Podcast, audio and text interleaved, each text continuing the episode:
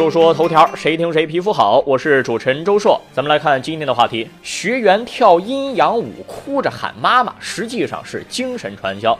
最近，湖南长沙出现了一家精神培训企业，导师带着学员跳阴阳舞，自称回到三岁，并且大声哭喊妈妈，对外宣称啊，他们说是创造财富，实际上呢是在拉人头拿提成的传销套路。学员交了一千三百八十块钱的学费之后，就开始鬼哭狼嚎式的培训，还大跳阴阳舞。实际上，你要想成为高一层级的导师去收徒，要交至少四十一万。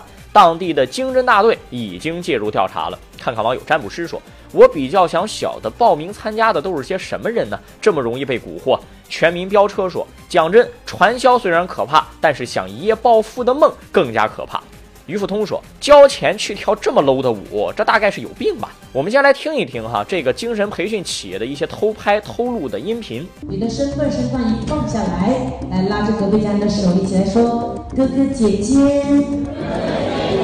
我只有三岁啊！我要邀请您小的时候呼喊妈妈的声音，连续三次的大声的呼喊你的妈妈，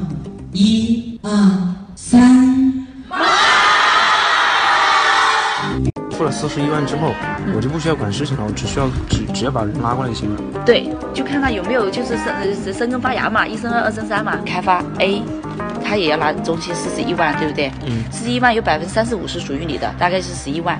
那你开发 B，四十一万，你也有十一万。现在文盲率已经很低了，可是智障率还是居高不下。产生这种现象的主要原因就是眼高手低，光想好事儿，不切实际的幻想，喜欢做梦。你没有那个水平能力，还总想着投机取巧赚大钱，就不想想，如果这行这么挣钱，那些有钱有资本的，什么王健林、马云之类的，早不就进入这个行当了吗？有时候碰到一些事情啊，多问一个为什么，有可能就会让别人高看你一眼。反正小心驶得万年船，投机取巧早晚得让自己沦陷进去。来看下个事儿，夫妻婚礼彩排现场发生口角，结婚前一天晚上，新郎被打住院。二零一七年的十二月三十一号，重庆的小黎和小荣举行婚礼彩排，计划元旦当天办婚礼，但是在彩排的时候呢，夫妻两个人发生口角，新郎小黎被大舅子打伤了，住进了医院，两个人的婚礼也被迫取消。酒店因为提前采购了所需要的菜品酒水，损失至少数万元。目前当地警方介入了这个事情。网友南希说：“幸亏只是彩排没结婚。”门牙笑崩了说：“提前一天把矛盾暴露出来了，好好反思一下，到底还要不要结啊？”说起结婚这件事儿呢，可说的角度太多了，有闪婚闪离的，也有爱情长跑的，有相亲凑合的，也有自由恋爱你侬我侬的。要说婚姻关系当中最重要的是什么？大概每个人都有自己的答案。俗话说：“没见过猪跑，还没吃过猪肉吗？”啊，现在这话得这么倒过来说哈。呃，我觉得是沟通。两个人组成一个家庭，等于是把好几家子捏到了一起。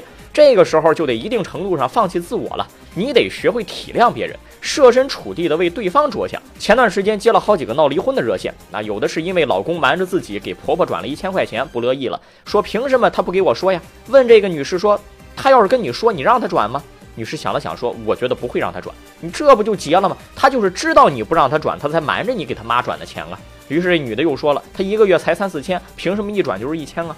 于是我明白了，任何闹离婚的案件啊，当事人说的往往是一个事儿，其实呢都是点点滴滴累积起来的，各种各样的事情集中爆发的结果。所谓冰冻三尺非一日之寒，当看对方一个事情开始不顺眼的时候，慢慢的就会发展成所有事情都不顺眼。及时沟通，别赌气，都是成年人了，孩子气最终就会导致失败的婚姻。说说头条，谁听谁皮肤好。我是主持人周硕，下期节目咱们接着说。